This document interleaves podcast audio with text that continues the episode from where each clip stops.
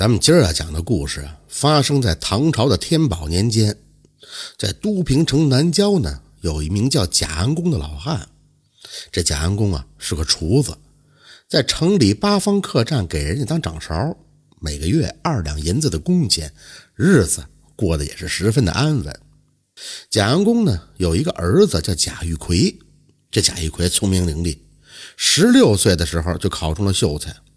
那城里边有个梁员外，见贾玉奎是一表人才，便将女儿梁玉许配给了贾玉奎。那梁玉虽然出身豪门，但是一点也没有大家小姐的娇气，不但琴棋书画是样样精通，家务之事也都是亲力亲为。就这样，贾玉奎夫妇两个人是琴瑟和谐，着实的让人羡慕啊。可是啊，好景不长。这贾一奎得了一场疾病，便撒手人寰了。贾安公夫妇啊，实在是不忍心儿媳妇年少守寡，就对着梁月说：“倘若她愿意改嫁，老两口也愿意陪送嫁妆，当着梁月是女儿一样把她给嫁了。”梁月哭成了泪人，就说：“自古好女不嫁二夫，如今玉奎失手未寒，二老莫要再说这样的话才是啊。”自那以后，这梁月依旧悉心伺候着公婆。贾恒公呢，则每天往返城里的客栈做工。一晃啊，就到了秋天，这都平城里边一连就下了十几天的大雨，引发的洪水是坑满河平，就连井口都不停的往外冒水。贾安公这么大的岁数了，从来没见过这样的情景，百姓们也都恐慌不已呀。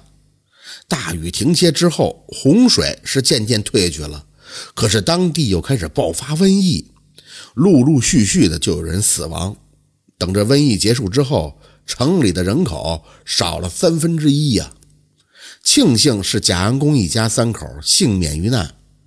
不过贾安公夫妇就发现怪异的事情开始在儿媳妇身上发生了。儿媳妇梁月本来是面容姣好，神采奕奕。但不知道为什么，突然就愁容满面，十分的憔悴。有时候，贾安公夫妇还能听到儿媳妇房中传来异样的声响。更让贾安公夫妇大惑不解的是，梁玉每天早上都抱着湿漉漉的被子拿出来晒，这被子上还散发着一股怪味儿。贾安公啊，怕儿媳妇做了什么见不得人的事儿，让老伴孙氏找着儿媳妇谈谈心去。那孙氏也是个老实人，语重心长的就说呀：“闺女，你要是有相中好的人家，就跟娘说，娘把你风风光光的嫁喽。”哦，梁玉儿是欲言又止，似乎有什么难言之隐呀。最后泪眼婆娑的独自回屋去了。孙氏也没问出个所以然来，只好对贾恩公如实的讲述了一番。贾恩公也一时没了主意啊，就说：“哎。”玉儿啊是个好孩子，或许他有什么难言之隐，咱们也别逼他了。到时候他想说，自然就说了。就这样呢，又过了几天。有一天呢，城里边有个财主过寿，请贾安公啊帮忙操办寿宴，同时呢也请了戏班子在他们府中唱戏。那些伶仃们时常在八方客栈演出，贾安公啊基本上都认识。贾安公虽然是个厨子。但平日里啊，也特别的爱唱戏，有时候在后厨呢，也会哼唱上几声。等戏唱完了，贾安公就跟那些伶仃们一起吃饭。扮演关二爷的伶仃啊，叫周六郎，为人是十分的豪爽，人们呢常称呼他为六爷。这贾安公一时兴起，就对着周六郎说：“六爷啊，我看您扮的关二爷那太威风了，我也想穿穿您的戏服过过瘾，不知道您能不能同意呀？”那六郎就说：“老哥，别说穿一会儿了，您就是穿一宿都不妨，只要别弄脏了，明天给我送回来就是了。哎，还有这关二爷啊，是神明，穿上戏服就如同请神上了身呀。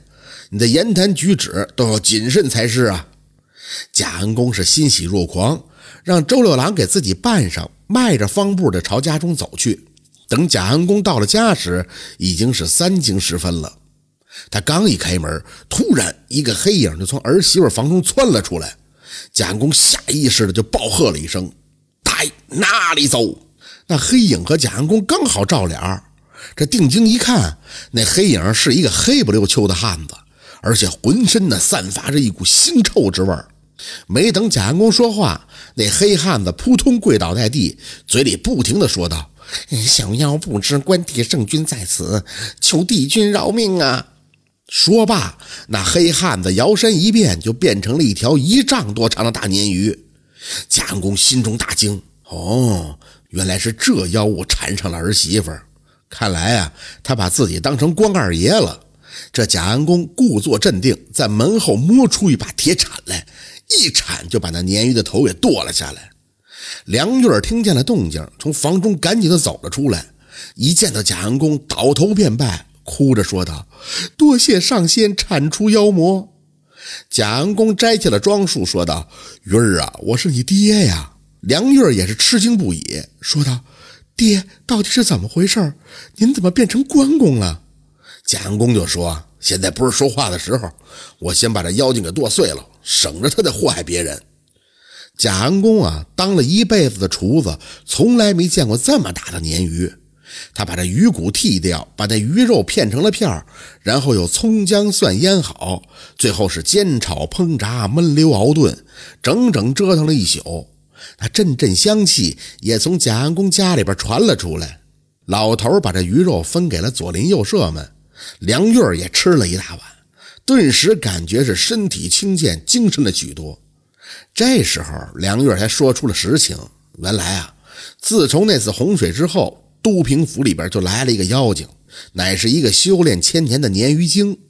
这鲶鱼精化成这黑不溜秋的男子，夜里与女子交合。因为这鲶鱼精啊身上全是水，所以床铺啊也都被水给浸湿了。这城里边，张秀才的女儿也是被他给玷污了。张秀才得知了以后，就请道士捉妖，结果连张秀才父女带那道士一块都让这鲶鱼精给吃了。鲶鱼精还威胁梁月，倘若他稍有不从的话，就吃掉他的公婆和他的父母。梁月呢，为了家里人的安危，也只好就委曲求全。贾恩听了以后，也是心有余悸呀。幸亏昨天自己穿的是关公的戏服。那鲶鱼精啊，误以为自己就是关公，这才束手就擒，被自己斩杀。倘若自己身穿的是便服，那恐怕现在早已经葬身鱼腹了。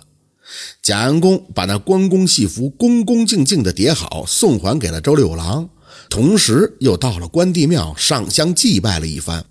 如今啊，鲶鱼精已经死了，梁玉儿啊也只想一死保全名声。贾安公夫妇是苦苦的相劝呀，我们老两口子中年丧子已是大痛，你就如同我们的女儿一般，倘若你再离我们而去，那我们两口子也没法活了。为了公婆，梁月也只好隐忍苟活。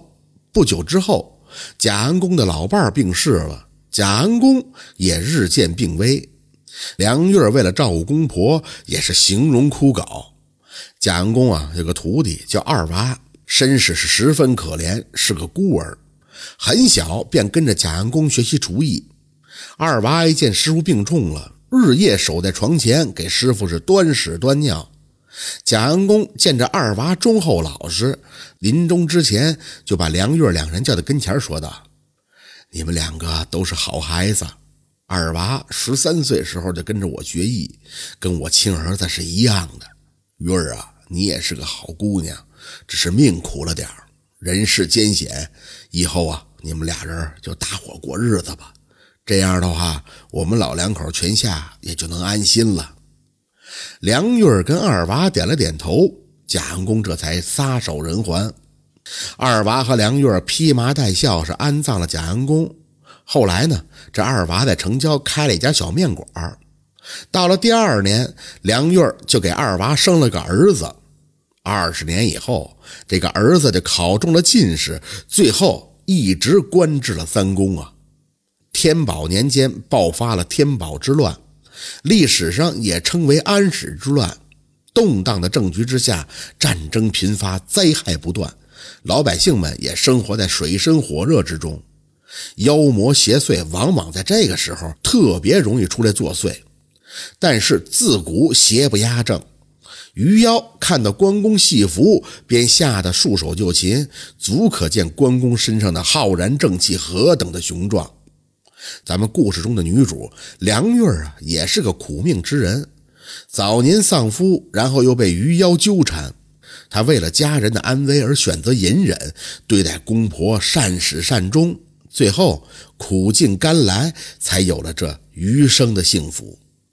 愿我们呀，常怀善念。多行善事，沈廷白也相信积善之家必有余庆，行善之人诸神庇佑。这就是斗鲶鱼的故事。